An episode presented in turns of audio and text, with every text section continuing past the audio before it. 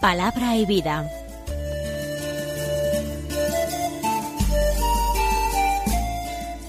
Con el padre Manuel Horta, desde Sevilla.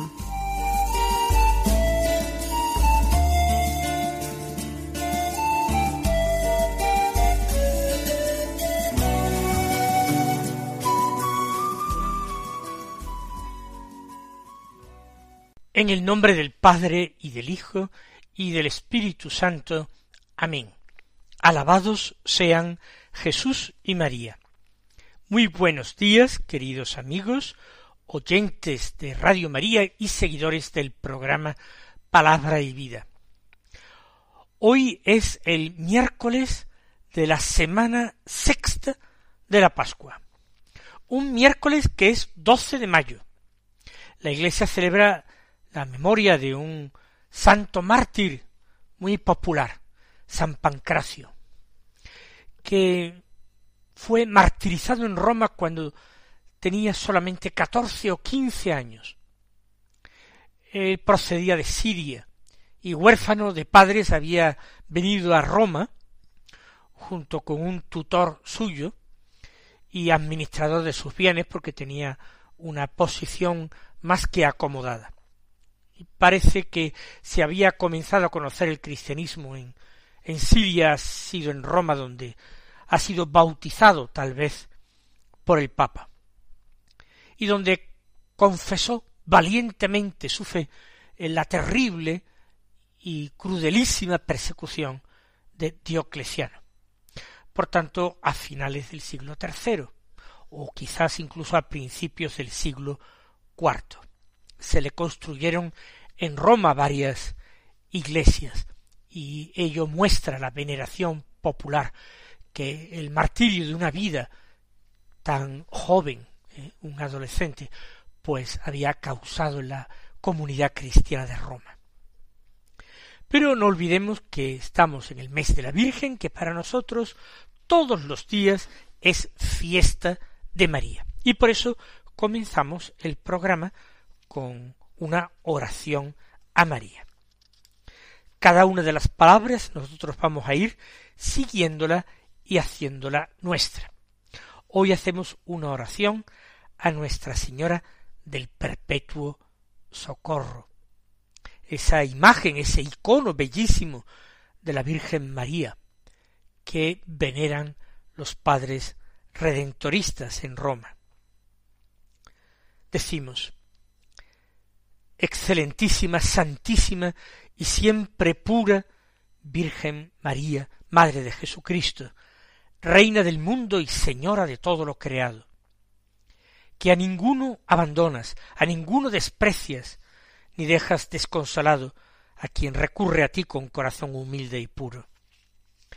No me deseches por mis gravísimos e innumerables pecados, no me abandones por mis muchas iniquidades, y por la dureza e inmundicia de mi corazón me prives de tu gracia y de tu amor, pues yo soy tu siervo. Escucha a este miserable pecador que confía en tu misericordia y piedad. Socórreme, piadosísima Madre del perpetuo socorro, en todas mis tribulaciones y angustias, y alcánzame de tu querido Hijo, omnipotente Dios y Señor nuestro Jesucristo, la indulgencia y la remisión de todos mis pecados, y la gracia de vuestro amor y temor, la salud y la castidad, y el verme libre de todos los peligros del alma y cuerpo. En los últimos momentos de mi vida, sé mi piadosa auxiliadora, y libra mi alma de las eternas penas y de todo mal, así como las almas de mis padres, familiares, amigos y bienhechores, y las de todos los fieles vivos y difuntos, con el auxilio de aquel que por espacio de nueve meses llevaste en tu purísimo seno, y con tus manos reclinaste en el pesebre, tu Hijo y Señor nuestro Jesucristo, que es bendito por los siglos de los siglos. Así sea. Pues una vez que hemos honrado a María con nuestro recuerdo, con nuestro amor y con nuestra oración, vamos a escuchar la palabra de Dios que se proclama en la liturgia de la misa de este miércoles de la sexta semana de Pascua. Continuamos con el Evangelio de San Juan, con el capítulo dieciséis, del que leemos los versículos doce al quince, que dicen así. En aquellos días dijo Jesús a sus discípulos, Muchas cosas me quedan por deciros, pero no podéis cargar con ellas por ahora. Cuando venga Él, el Espíritu de la verdad, os guiará hasta la verdad plena, pues no hablará por cuenta propia, sino que hablará de lo que oye y os comunicará lo que está por venir. Él me glorificará, porque recibirá de lo mío y os lo anunciará. Todo lo que tiene el Padre es mío. Por eso os he dicho que recibirá y tomará de lo mío y os lo anunciará. Yo decía en la meditación de ayer que conforme avanzaban estos discursos de Jesús en la última cena, se hacían más entrañables, más íntimos, se revelaban cosas más profundas del corazón de Dios. Sin embargo, Fíjense que el Señor comienza diciendo que muchas cosas me quedan por deciros, pero no podéis cargar con ellas por ahora. Y creo que esto vale una reflexión que ya podemos ir haciendo. Algunas personas comparan el cristianismo y particularmente el cristianismo católico con otras religiones consideran que el cristianismo católico resulta muy difícil, no ya de vivir, no, sino muy difícil de entender. Son tantas verdades de fe, un dogma tan complejo, las palabras de la escritura son a menudo tan oscuras, resultan tan ininteligibles, que podemos concluir que se trata de una religión complicada, difícil. ¿Será por eso que está al alcance de pocos? ¿Serán necesarias mentes especialmente despiertas, agudas, hombres y mujeres muy inteligentes, cultivados, para poder ser cristianos y cristianos católicos? Hay una cierta verdad, hay religiones que son extremadamente sencillas. En el Islam la confesión de fe es mínima, es muy pequeña. Los preceptos y mandamientos que hay que cumplir, pues también son muy poquitos y muy claros. Otras religiones no tienen un dogma tan desarrollado, verdades de fe tan complejas, son mucho más sencillas. Y con todo esto dice Jesús que me quedan aún muchas cosas por deciros. No, el Señor no lamenta no tener tiempo para decir todavía más cosas, complicar más el mensaje que transmite, hacer más largo el Evangelio. El Señor no tiene tiempo de seguir explicando mejor lo que el Padre Dios espera de nosotros, de cada uno de nosotros. Aún no podemos o no podían ellos cargar con aquellas cosas, así las llama Jesús, porque no habían recibido el Espíritu Santo, y por tanto aquellas verdades, siendo extraordinariamente sencillas, Solamente unos ojos y un corazón muy purificados, dotados de esa sensibilidad espiritual para las cosas divinas que sólo puede conceder el mismo Dios, sólo ellos podrían entonces comprender, entender, asimilar, aprovechar el mensaje que se les daba. Ningún cristiano tiene que sentirse preocupado por no ser capaz de entender todas las cosas que están en la Sagrada Escritura, o todas las enseñanzas que nuestra Madre la Iglesia nos ha ido dando a lo largo de los siglos. A ninguno de nosotros se nos pide que aprendamos de memoria todas las definiciones dogmáticas de los concilios desde el siglo I hasta el siglo XX. No se nos pide eso, ni conocer todos los pronunciamientos del magisterio de la Iglesia. Para ser cristiano no es nada de eso necesario. Nosotros también tenemos una primera y mínima confesión de fe, lo que llamamos el querigma, el anuncio de la fe, que Cristo es Dios, Hijo de Dios, es el único Salvador de los hombres, que se encarnó en las entrañas de la Virgen María, se hizo hombre, murió en la cruz para salvarnos, pero resucitó y vive para siempre a la derecha del Padre intercediendo por nosotros.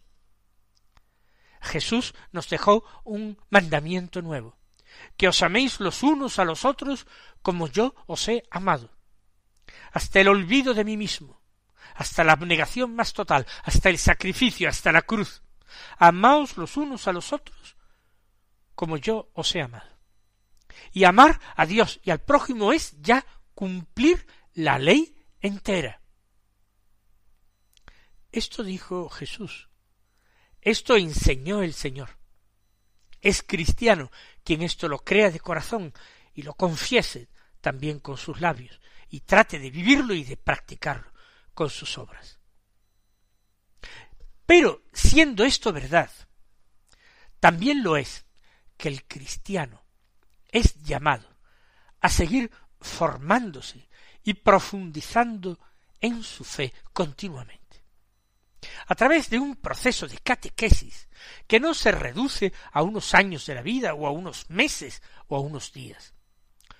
Un proceso de crecimiento en la fe que es continuo. De hecho, en la edad antigua era principalmente en el marco litúrgico la celebración de los sacramentos, de los misterios cristianos, donde se anunciaba la fe, donde a través de la homilía se enseñaba a los fieles. También existía ese ministerio de los profetas que hablaban y decían palabras de parte de Dios para instruir a los miembros de las comunidades. Y nos dice el libro de los Hechos de los Apóstoles que los primeros cristianos de la comunidad de Jerusalén, esa iglesia apostólica gobernada todavía por los mismos apóstoles, primero por Pedro, después por Santiago el Menor. En esa comunidad los fieles acudían gustosos con frecuencia a orar juntos, cosa que hacían con frecuencia en el templo, a partir el pan en las casas particulares, era la celebración de la Eucaristía, e iban también a la enseñanza de los apóstoles. Haber recibido la fe no excluía que ellos siguieran acudiendo, aun ya bautizados, siguieran acudiendo a la enseñanza de los apóstoles. Hoy debemos preocuparnos de esto. Y hay muchas maneras en nuestro mundo de formarnos como cristianos por supuesto en nuestra propia parroquia, a través de la celebración de los misterios del cuerpo y de la sangre del Señor, a través de las catequesis que se impartan, de los grupos de oración, de formación, de compartir la palabra de Dios, a través de la radio, a través de los distintos programas de la radio que nos van acercando a las verdades de la fe, a la Sagrada Escritura, a los principios de la moral cristiana, a través de movimientos cristianos, a través de ejercicios espirituales, de charlas, de cursos y de cursillos. Y por si fuera poco, a través de esa variada abundancia también de medios de comunicación. Eso sí, buscando una fuente fiable, un grupo, una charla, un ponente, un catequista, un pastor, un movimiento, unos vídeos en YouTube o unas grabaciones hechas a las que puedo acceder, que sean fiables. Siempre es bueno tener alguien de referencia para poder preguntarle a usted o a ti qué te parece esto o esta otra persona. Merece la pena que escuche, que siga estas catequesis, que me inscriba en tal asociación, en tal grupo, en tal movimiento. ¿Qué te parece? ¿Qué me aconsejas? Siempre con discreción, siempre con prudencia, no siendo ingenuos, ingenuos. ¿Por qué? Porque hay muchísimo donde elegir en nuestro tiempo y no todo es bueno. No todo ofrece una doctrina verdaderamente ortodoxa, recta, ajustada a la enseñanza de la Iglesia católica secular. Como dirá San Juan en una de sus epístolas, han surgido entre nosotros muchos anticristos y muchos falsos profetas, que no es que eh, digan justamente lo contrario de la verdadera fe. Si fuera justamente lo contrario, ninguna persona de buena fe les prestaría oídos. Pero bajo capa de piedad, bajo capa de fervor, van a aprovecharse de la ingenuidad, de la buena fe de la gente, también de su falta de criterio y formación, para inculcar creencias, opiniones, ideas, modos de rezar, modos de actuar, que no son según Dios, que son gravemente, gravemente desviados de la doctrina católica. Por tanto, muchas cosas me quedan por deciros. No podéis cargar con ellas por ahora, pero cuando venga el Espíritu de la verdad, os guiará hasta la verdad plena. Y el Espíritu de la verdad ya ha venido. Vino históricamente también en Pentecostés, a colmar a los apóstoles reunidos en el cenáculo, en iluminar sus mentes, hacerlas receptivas a la verdad. Recordaron todo lo que Jesús les había enseñado y lo comprendieron, ahora sí plenamente. Hasta entonces muchas palabras incluso de las pronunciadas por Jesús a ellos les resultaban muy difíciles de entender, si no es que las entendían de una forma equivocada. Vino el Espíritu Santo, ha venido a la Iglesia en Pentecostés, pero el Espíritu Santo sigue viniendo a cada cristiano en la Iglesia. Sigue derramándose sobre nosotros, sobre todos los que lo suplican, sobre todos los que lo piden, los que lo invocan, sobre todos los que creen en la palabra de nuestro Señor Jesucristo, de que enviaría el Espíritu de la verdad para guiarnos a la verdad plena.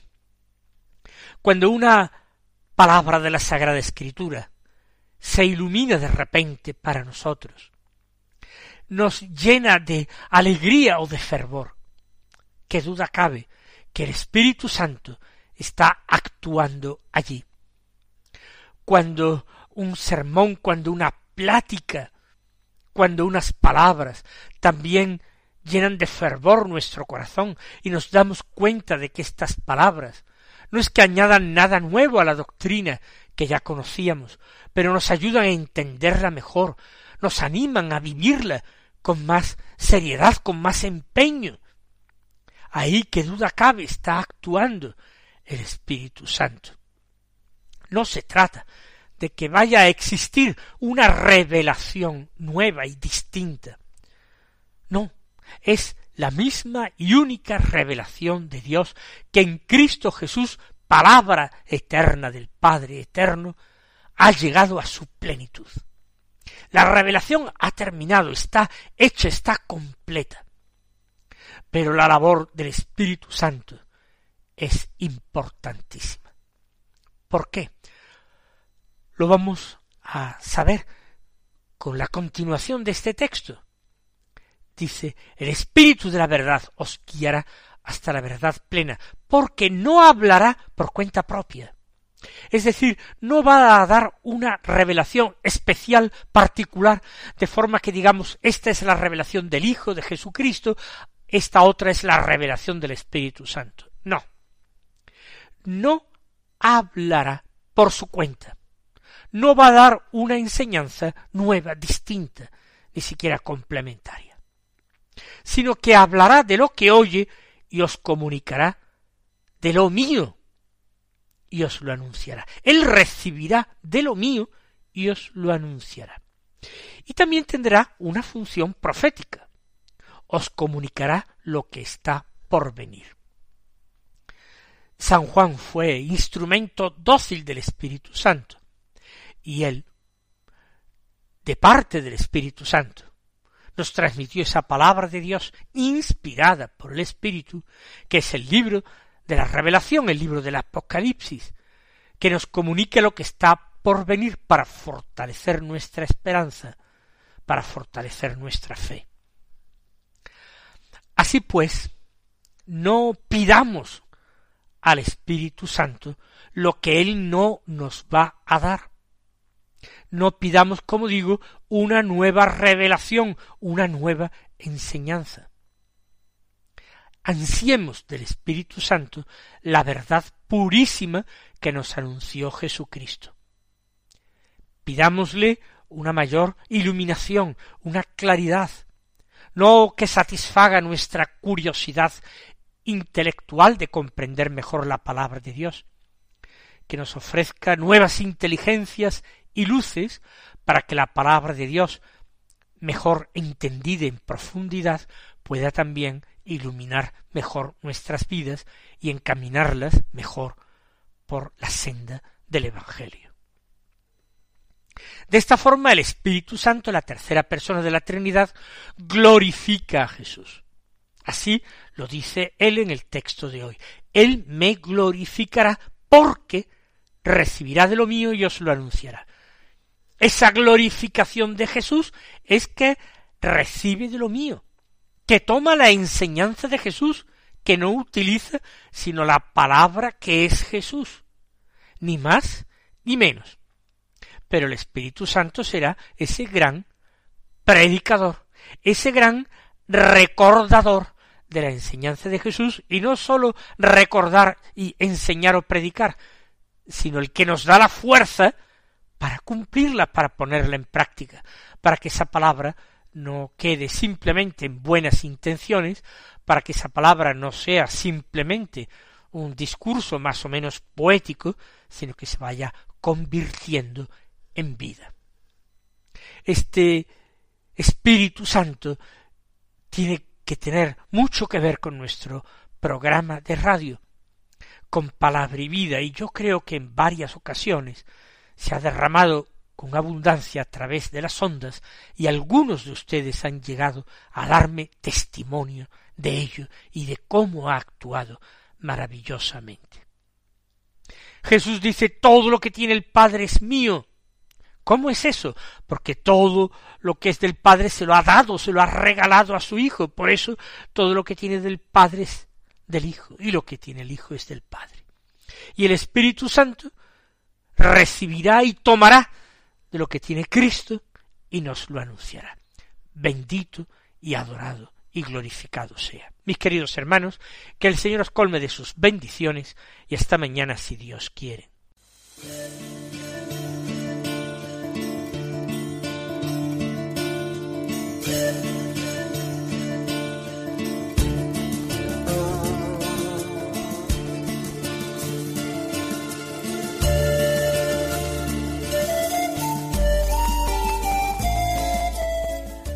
Concluye Palabra y Vida, un programa dirigido desde Sevilla por el Padre Manuel Horta.